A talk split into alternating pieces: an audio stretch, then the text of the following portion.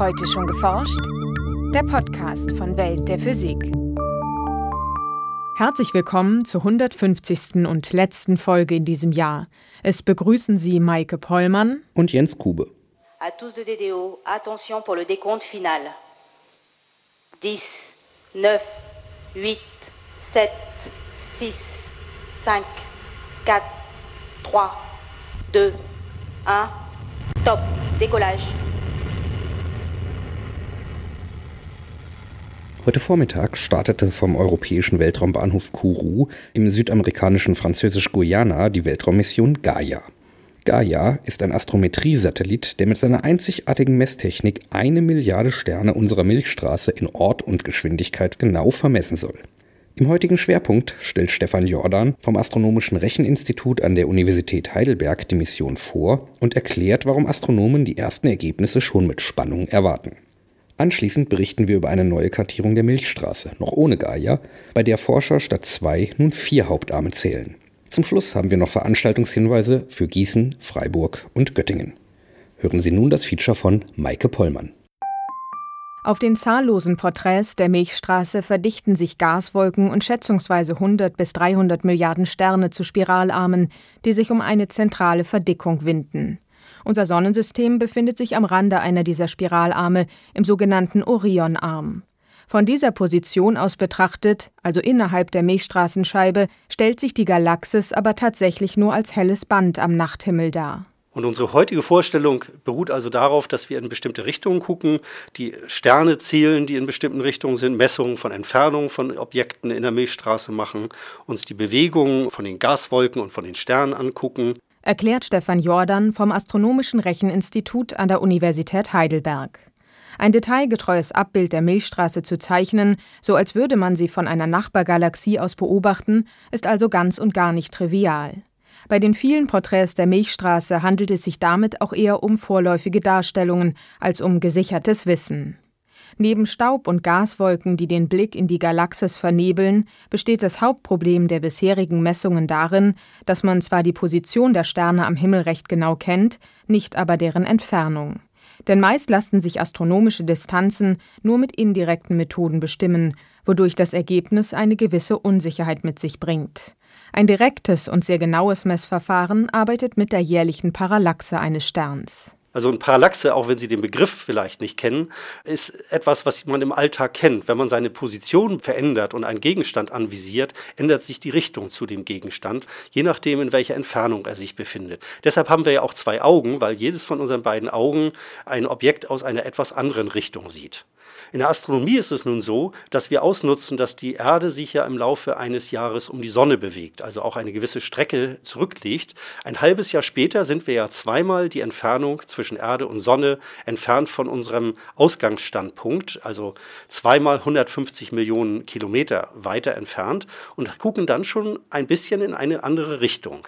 Die Sterne scheinen sich im Lauf eines Jahres also relativ zum Hintergrund hin und her zu bewegen. Je näher ein Stern der Erde ist, desto größer ist diese scheinbare Verschiebung oder Parallaxe. Allerdings fällt die Winkelverschiebung selbst für benachbarte Sterne extrem klein aus. Für den nächsten Stern, der 4,3 Lichtjahre entfernt ist, beträgt die Parallaxe beispielsweise weniger als eine Bogensekunde, wobei eine Bogensekunde ein 3600 eines Grades ist. Und die Milchstraße hat einen Durchmesser von mehr als 100.000 Lichtjahren, die Distanz zu den meisten Sternen ist also weitaus größer und die Parallaxe entsprechend kleiner. Deren Messung erfordert eine enorme Präzision. Und gerade diese Genauigkeit ist eins der Kennzeichen von dem Gaia-Projekt, äh, an dem wir hier arbeiten. Da geht es nämlich darum, dass wir die besten Parallaxen auf eine Genauigkeit messen wollen, die nicht eine Bogensekunde beträgt, sondern zehn Mikrobogensekunden sollen die besten Werte sein. Das sind zehn Millionstel einer Bogensekunde. Und um eine Vorstellung davon zu kriegen, wie klein ein solcher Wert ist, das entspricht dem Winkeldurchmesser eines Euros auf dem Mond in Mondentfernung. Der Gaia-Satellit wird am sogenannten Lagrange-Punkt 2, gut 1,5 Millionen Kilometer von uns entfernt, stationiert und dort gemeinsam mit der Erde die Sonne umrunden. An Bord des Satelliten befinden sich zwei Teleskope, die das Sternlicht bündeln und auf eine Digitalkamera mit einem Gigapixel lenken. Alle sechs Stunden dreht sich der Satellit einmal um seine eigene Achse. Und auch die Rotationsachse verlagert sich allmählich im Raum, ähnlich wie bei einem taumelnden Kreisel, so dass Gaia innerhalb eines halben Jahres den gesamten Himmel abtastet. Die Messungen von Gaia mit Hilfe dieser Kamera erfolgen übrigens über Zeitmessungen, wann immer ein Stern dann über diese Detektoren hinweg wandert. Und diese Zeitmessungen müssen ebenfalls äußerst präzise gemacht werden, deshalb hat man auch Atomuhren an Bord. Und dadurch, dass Gaia im Laufe der Zeit in verschiedenen Richtungen über den Himmel scannt, kann man die Sterne unter verschiedenen Richtungen aufnehmen. Man kann Winkel zwischen den Sternen messen, und zwar Winkel auch zwischen Gebieten, die weit auseinander liegen. Gaia erfasst alle Sterne, die eine gewisse Grenzhelligkeit, die sogenannte 20. Größenklasse, überschreiten. Zum Vergleich, mit bloßem Auge kann man in klaren Nächten Sterne bis zur sechsten Größenklasse sehen, im Fernglas etwa bis zur zehnten Größenklasse. Gaia kann damit bis zu 25.000 oder 30.000 Lichtjahre entfernte Sterne noch zuverlässig vermessen, also etwa bis zum galaktischen Zentrum und bis zu dem uns nächsten Rand der Milchstraße. Alles in allem werden so rund eine Milliarde Sterne erfasst, wobei Gaia jeden Stern etwa 70 Mal ablichten wird. Von Beobachtung zu Beobachtung bewegt sich der Stern am Himmel weiter. Einerseits durch die Eigenbewegung des Sterns, andererseits durch den Parallaxeneffekt.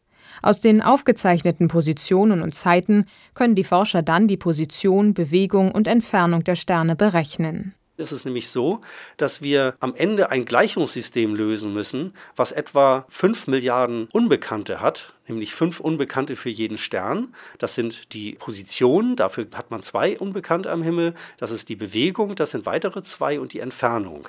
Und zusätzlich hat man eine Billion Messungen, die man mit Gaia macht. Das heißt also, man löst ein Gleichungssystem, welches am Ende eine Billion Gleichungen mit fünf Milliarden Unbekannten hat. Und das ist natürlich der Aufwand, den man treiben muss. Deshalb kann man auch nicht täglich schnell mal die Position der Sterne, die man schon gemessen hat, messen.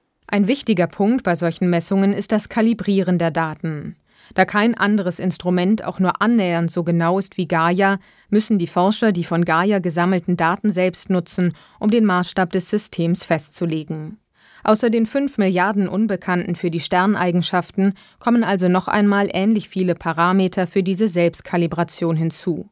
Diese sagen beispielsweise etwas darüber aus, wie die lichtempfindlichen Sensoren der Kamera angeordnet sind oder in welche Richtung Gaia zu einem ganz bestimmten Zeitpunkt schaut bis auf einige Unbekannte, zum Beispiel, dass das ganze System eine Gesamtrotation hat, die man nicht aus den Gaia-Daten bestimmen kann, kann man tatsächlich, das hat man simuliert, die einzelnen Parameter mit recht hoher Genauigkeit, also mit der Genauigkeit, die man auch anstrebt, messen. Das wurde natürlich im Laufe der Jahre mit simulierten Daten getestet, ob diese mathematischen Verfahren auch funktionieren, denn sonst bräuchte man Gaia natürlich gar nicht zu fliegen. Solche präzisen Angaben für Position und Entfernung von Sternen würden es erlauben, die Struktur der Milchstraße deutlich genauer nachzuzeichnen. Die exakte Bewegung der Sterne wird dagegen Einblicke in die Geschichte der Galaxis geben. So lassen sich vielleicht Sterngruppen entdecken, die ein Überbleibsel einer früher eigenständigen Galaxie sind, die mit der Milchstraße verschmolz.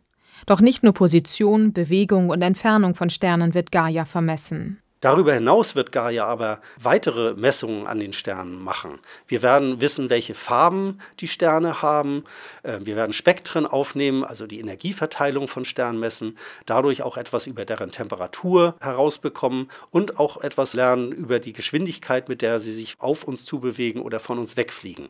Letzteres wird allerdings nur für etwa 10 Prozent der Sterne gemacht, während die Positionsmessungen und die Farbbestimmung für alle Sterne gemacht wird, die Gaia misst, also eine Milliarde Sterne. Jeden Tag wird der Satellit rund 50 Gigabyte an Daten an die Bodenstationen übertragen.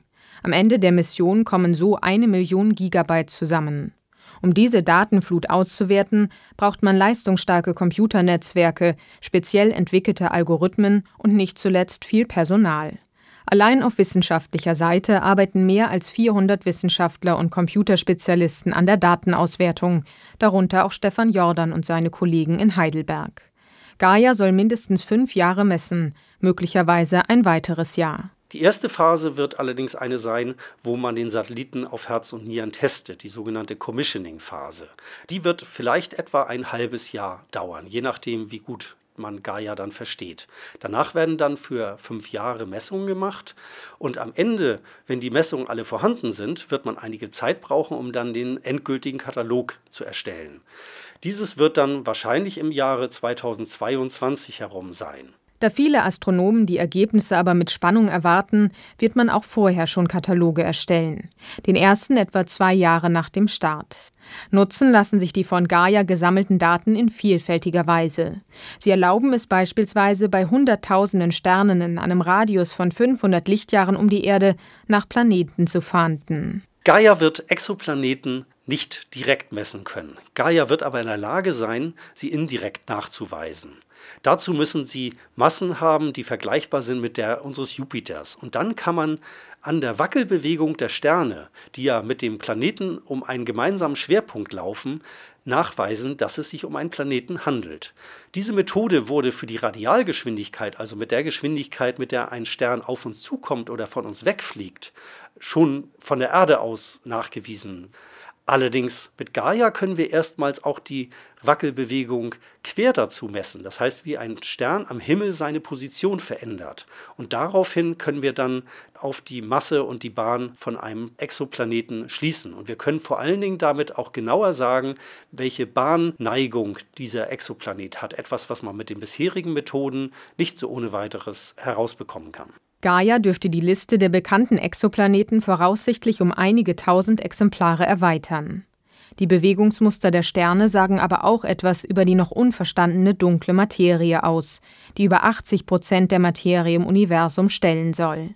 Denn die Bewegung der Sterne wird durch die Gravitationswirkung anderer Massen, durch das sogenannte Schwerefeld, beeinflusst. Dieses schwere Feld kommt von den Sternen, die sich in unserer Milchstraße befinden, von den Gaswolken, Materie also, die wir sehen, aber auch von der sogenannten dunklen Materie, die wir nicht sehen und von der wir physikalisch nicht wissen, worum es sich dabei handelt.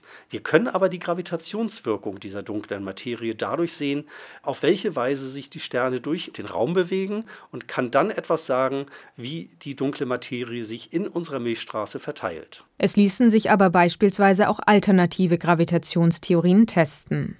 Da Gaia alle genügend hellen Lichtpunkte am Himmel aufzeichnet, ohne deren Ursprung zu kennen, dürften auch viele bisher unbekannte Himmelskörper erfasst werden. Gaia wird also neben der Tatsache, dass die Objekte sehr genau vermessen werden, auch eine Entdeckungsmaschine sein, mit der man viele Objekte sehen wird, die man vorher nicht kannte.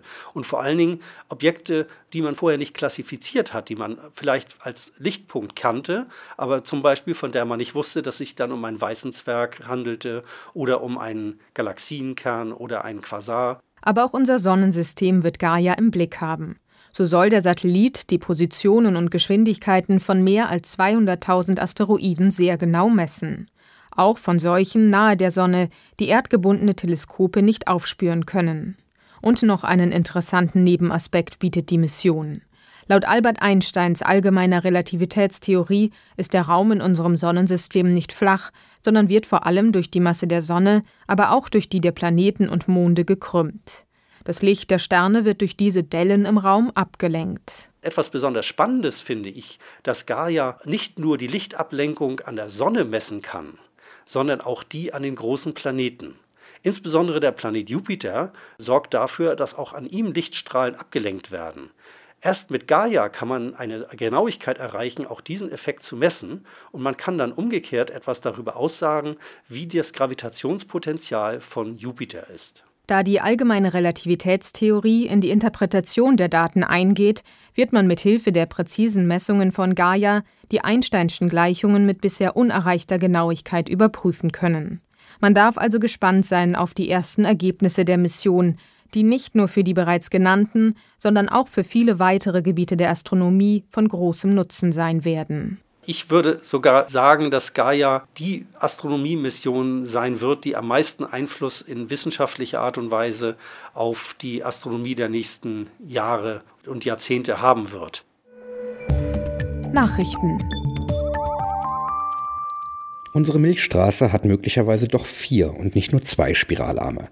Das zeigt die genaue Messung der Entfernung von 1650 leuchtkräftigen, massereichen Sternen durch ein internationales Forscherteam, veröffentlicht im Fachblatt Monthly Notices of the Royal Astronomical Society. Die Messungen bestätigen damit ein Ergebnis aus den 1950er Jahren, das jedoch jüngst durch Infrarotbeobachtungen des Weltraumteleskops Spitzer in Frage gestellt worden war. Die Spiralarme einer Galaxie sind die Regionen, in denen aus Gaswolken neue Sterne entstehen. In den 1950er Jahren haben Radioastronomen daher versucht, die Struktur der Milchstraße aus der Verteilung der dichten Gaswolken zu ermitteln. Damals fanden die Himmelsforscher vier ausgeprägte Spiralarme, ein Ergebnis, das ein halbes Jahrhundert lang Bestand hatte. Dann jedoch zeigten Daten des Spitzer-Teleskops, veröffentlicht 2008, im Infrarotbereich lediglich zwei Spiralarme. Der neue Ansatz der Forscher, während Spitzer eher kühle, massearme und damit potenziell alte Sterne sah, die schon von ihrem Entstehungsort weggewandert sein können, untersuchten sie massereiche Sterne, die kein großes Alter erreichen können und daher Rückschlüsse auf ihren Entstehungsort geben, anscheinend vier Spiralarme. Genauere Ergebnisse werden in einigen Jahren durch die Gaia-Messungen möglich sein. Und nun zu unseren Veranstaltungshinweisen.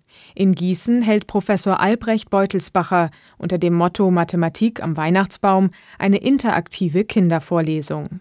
Darin soll unter anderem beantwortet werden, wie viele Nadeln ein Weihnachtsbaum trägt und wieso fast alle Weihnachtssterne fünf Zacken haben.